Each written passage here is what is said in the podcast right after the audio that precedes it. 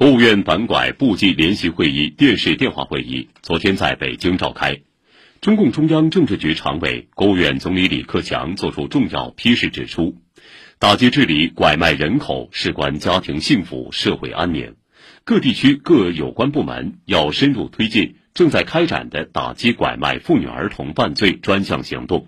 全面深入排查拐卖情况，及时做好被拐人员解救关怀、安置康复。隐私保护、回归家庭和社会等工作，拐卖人口伤天害理，对涉案犯罪分子要坚决缉拿归案，绳之以法。